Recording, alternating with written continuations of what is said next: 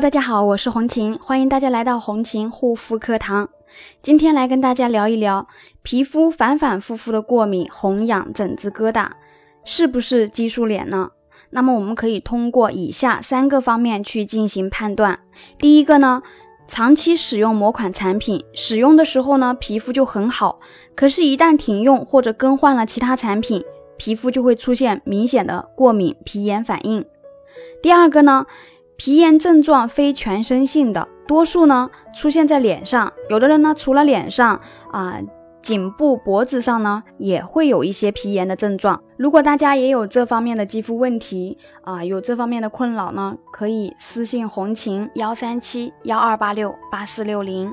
更加具体来说呢，就是你哪个部位使用过含有激素化妆品、护肤品或者药膏等啊，哪里就会出现皮炎的症状。通常呢，就是反反复复的过敏，脸过敏、过敏脸，其实呢就是激素脸。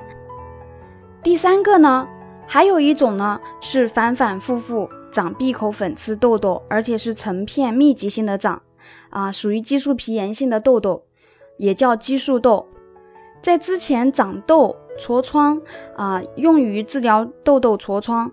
因为误用或者错用了一些激素药膏类的东西，或者是速效祛痘的产品，导致激素依赖性皮炎的痘痘肌肤出现。好了，今天的分享就到这里，感谢大家的收听，我们下一期再见。